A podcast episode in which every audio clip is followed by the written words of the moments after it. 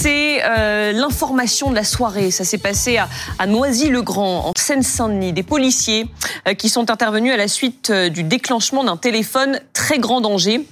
C'est un, dispositif euh, destiné à protéger les personnes euh, menacées par euh, leur ancien conjoint. Ça s'est passé peu avant 19h30 et les policiers ont dû faire usage de leur arme après avoir été la cible de tirs d'armes à feu de la part de l'homme. L'homme en question est donc décédé. Un policier est blessé. Est-ce qu'on peut revenir avec vous, Stéphane Selami, sur le déroulé des événements? Donc, ça s'est passé en début de soirée à Noisy-le-Grand. Oui, peu après 19h, une femme qui déclenche son téléphone grave danger donc une patrouille de police qui intervient aussitôt et là ils se retrouvent euh, bloqués dans une cage d'escalier et tout de suite ils font l'objet de, de tirs d'armes à feu. Ils ripostent, un policier est blessé à l'avant-bras et euh, l'auteur des tirs, lui, euh, décède quelques minutes plus tard puisqu'il a été touché. Les deux policiers ont fait usage de leur arme de service au moins à deux reprises mmh. chacun. Ce qui a été ensuite établi euh, lors des premières investigations, c'est que l'homme qui a fait usage de cette arme contre les fonctionnaires de police était l'ancien compagnon de cette femme qui avait déclenché donc son téléphone grave danger. Il était âgé de 26 ans, ils avaient un enfant ensemble mmh. et en fait euh, donc euh, sa femme, enfin son ex-femme avait obtenu la garde exclusive de leur enfant le 18 janvier dernier. Donc voilà pour l'instant ce qu'on sait sur ces faits.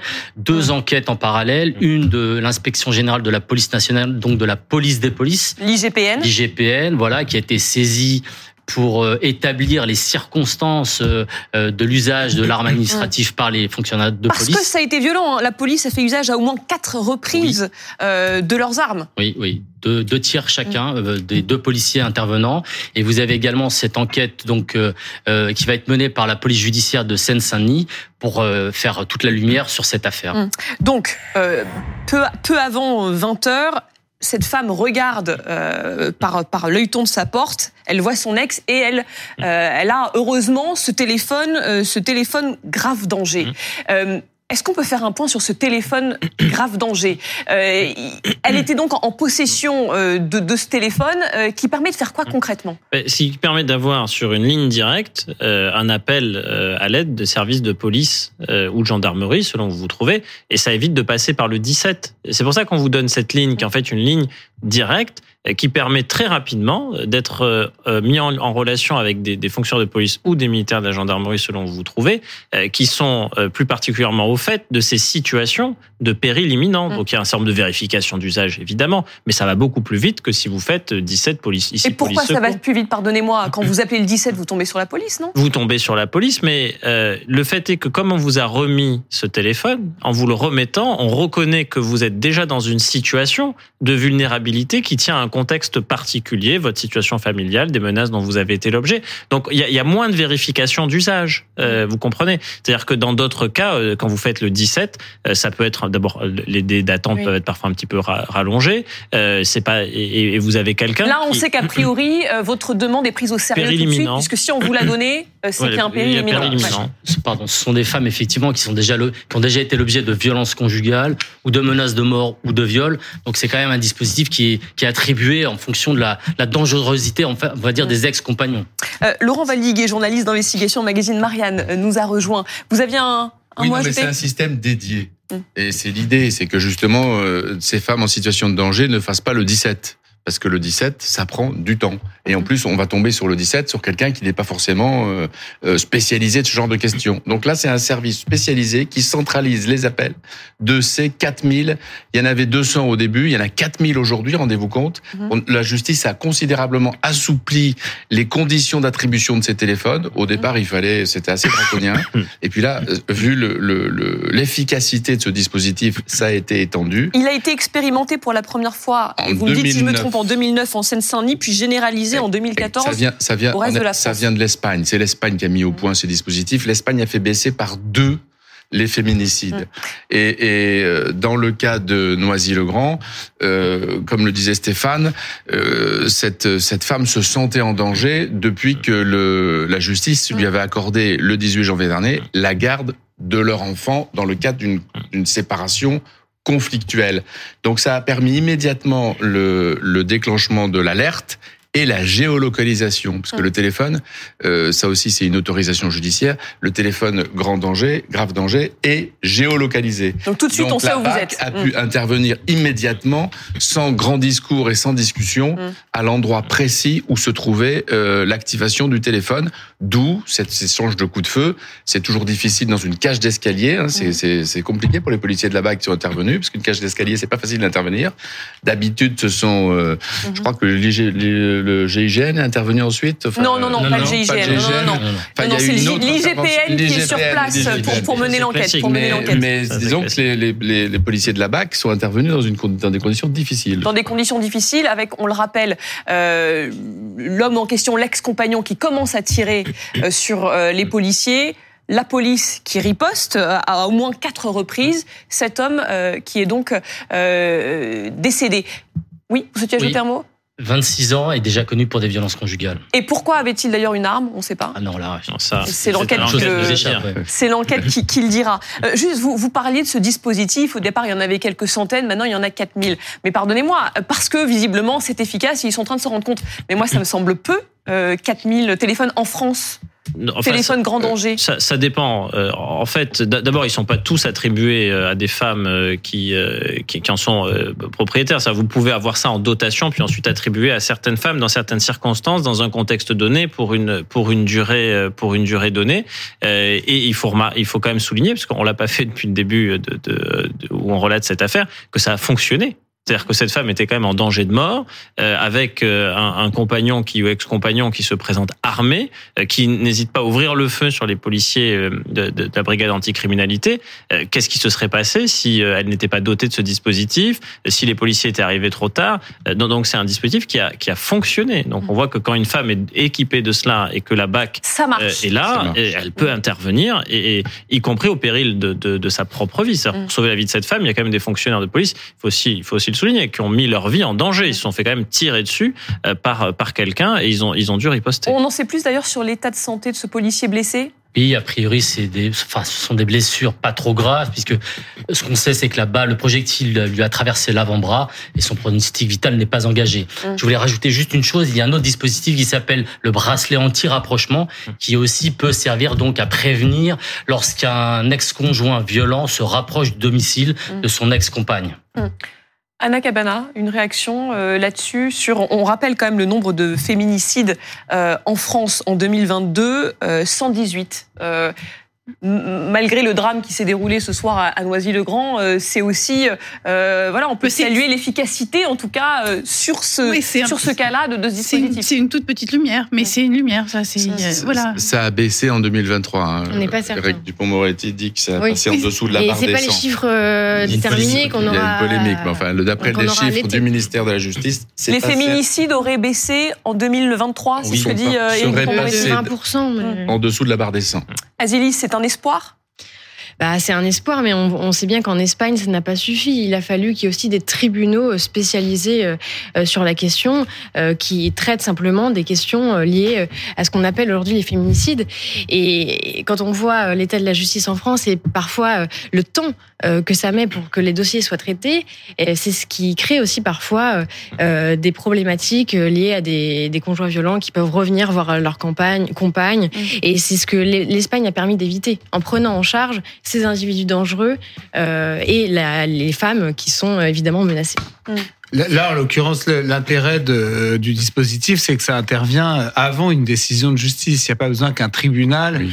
euh, décide d'octroyer à quelqu'un un téléphone grave danger. Donc ça, c'est ce qui n'est pas le cas du bracelet anti-rapprochement, Oui. qui là doit être euh, décidé par un juge. Mais donc c'est un dispositif que qu'un qu'un policier, euh, j'imagine sous le contrôle de- d'un procureur, mais enfin en gros, on peut donner à, dès lors qu'on a des raisons sérieuses de penser euh, qu'une personne est vraiment menacée de manière euh, euh, imminente, on peut lui octroyer ce, ce téléphone. Mais Mm. Oui, on peut que s'en féliciter. La technologie nous fait un tout petit peu progresser Mm. euh, Mm. sur ce sur ce terrain-là. Avec euh, des réactions euh, notamment de, de Valérie Pécresse. Peut-être qu'on peut euh, voir le tweet de, de, de la présidente de la région Île-de-France. Merci aux policiers qui sont intervenus au péril de leur vie à Noisy-le-Grand pour protéger une femme victime de violence suite au déclenchement d'un téléphone grave danger. Dispositif soutenu par Île-de-France dans le cadre de sa politique de sécurité et d'aide aux, aux victimes. Est-ce qu'il faudrait le, le, le- le systématiser euh, ce, dispositif. Qu'est-ce qui empêche de, de le donner à toutes les femmes qui se disent euh, menacées? Alors, la, la difficulté, c'est que si on vous donne un téléphone, c'est que le jour où vous en servez, on puisse aussi être en, en capacité de répondre. Parce que si on élargit un petit peu au-delà de ce dispositif, sur la prise en compte des femmes victimes, alors énormément de progrès ont été faits. Euh, Des progrès ont été faits sur l'accueil, des progrès ont été faits sur le recueil des plaintes. On n'est plus obligé d'aller au commissariat ou à brigade de gendarmerie pour porter plainte. Vous pouvez demander à ce que l'on vienne à vous, y compris à votre domicile dans certains cas. Euh, Dans les commissariats, notamment parisiens, on a des parcours d'accueil dédiés pour les femmes, les femmes plaignantes. Auparavant, vous deviez vous expliquer une première fois à l'extérieur, puis une seconde fois à l'intérieur, puis encore une troisième fois devant un officier de police judiciaire. Euh, C'était parfois difficile, humiliant, décourageant. Euh, Tout, tout cela est en train d'être d'être réformé. Et maintenant, quand une femme vient se plaindre euh, dans un commissariat, euh, les plaintes sont traitées de façon prioritaire. Donc ça passe par au-dessus de la pile. Mais vous avez des services d'enquête qui sont embolisés dans tous les cas, euh, et, et donc des difficultés à tout prendre en compte. C'est-à-dire qu'on est face à un phénomène qui est un phénomène de société.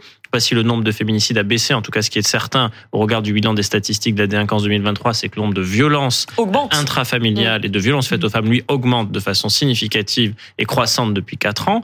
Et, et donc, face à cette explosion-là, euh, la réponse des, des services d'enquête, elle est quand même limitée. Mhm. Et donc, on peut démultiplier le nombre de téléphones, mais euh, ça veut dire que derrière, euh, il faut qu'il y ait les moyens, Ah oui. euh, euh, notamment en termes de- d'effectifs de, policiers et gendarmerie, de pouvoir agir, Mhm. répondre, traiter, euh, instruire les, les, les, euh, les procédures. Parce que derrière ça, il y a aussi une procédure. C'est-à-dire que cet homme, il était connu pour des faits euh, de, de violence, euh, de violence conjugale. Euh, Et, et donc, il y, a, il y a toute une série de procédures judiciaires derrière. Et, Mhm. et celles-ci sont véritablement embolisées, c'est le- terme, parce que to euh, les services d'enquête croulent littéralement sous les, sous les dossiers, sous les Donc vous dites qu'on n'a finalement pas les moyens d'attribuer plus systématiquement ces, ce genre de dispositif c'est- difficile. visiblement, sauve la vie de, de certaines femmes. Oui, c'est, euh, ça fait partie des, des difficultés. Les bracelets anti-rapprochement, et Charles le rappelait, en plus c'est une contrainte, euh, donc ça doit être décidé par un juge, puisque le principe c'est la, la co-géolocalisation, hein, euh, puisque si les deux se rapprochent, évidemment ça déclenche, ça déclenche une, une alarme. Donc c'est, ça reste des procédures qui sont des procédures lourdes, et avec des, des services, notamment les services d'enquête, qui ont, qui ont peu de moyens, pas assez de moyens. Il y a quand même 200 000 femmes qui sont victimes de violences conjugales en France. hein, Ça fait quand même du monde. Et on peut aussi imaginer que ces téléphones... 200 000 femmes, pardonnez-moi, par an par- en, en en France. Oui. qui sont victimes de violences Oui. conjugales. Et on peut imaginer que dans un couple euh, qui se qui se fait la guerre, puisque c'est c'est c'est ce genre de cas, le fait que euh, la, la, la, la femme qui a déjà été victime de violences conjugales soit dotée d'un téléphone, Mhm. on peut aussi imaginer, avant d'emboliser les services de police, que c'est un effet dissuasif sur son conjoint violent. Mhm. Autrement dit, euh, les associations prêchent depuis des années pour une extension du phénomène de ce, de, de, enfin, des téléphones Mhm. euh, grave danger parce qu'on pense que c'est quand même efficace. Charles, une réaction là-dessus. Vous, l'avocat, euh, une réaction au propos de Guillaume Farad qui dit, euh, euh, en gros, on n'a pas forcément vraiment les moyens euh, de, traiter aussi tous ces dossiers, ces procédures, et donc on ne peut pas donner ces téléphones à toutes les femmes qui se disent victimes de violences conjugales. Bah, je, si, moi je trouve que les téléphones, justement, c'est un peu l'alternative au problème essentiel qu'on avait jusque-là, qui est l'engorgement des tribunaux. Euh, un tribunal, avant de pouvoir condamner quelqu'un pour des faits de violence conjugale, euh, il doit euh, réunir trois juges, un procureur, un greffier, au moins deux avocats, euh, fixer une audience, renvoyer l'audience, voir ce qu'on fait du, du prévenu entre les deux. Euh, c'est faire euh, avant tout ça une, une enquête. Enfin, c'est une machine extrêmement euh, extrêmement lourde. Euh, donc, euh, avant de condamner quelqu'un, c'est bien de faire ça.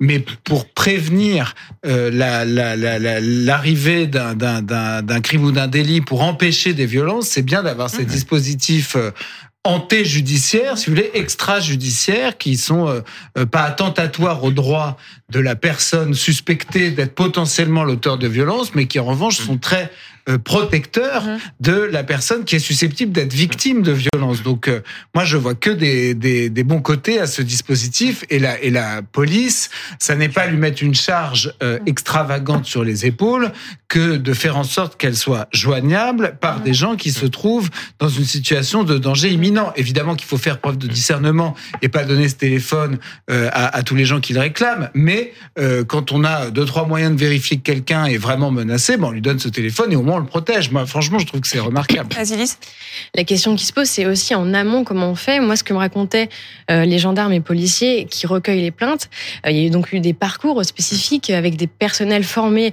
à recueillir les plaintes des femmes et parfois même des, des, des femmes elles-mêmes euh, pour qu'elles se sentent plus libres, plus à l'aise.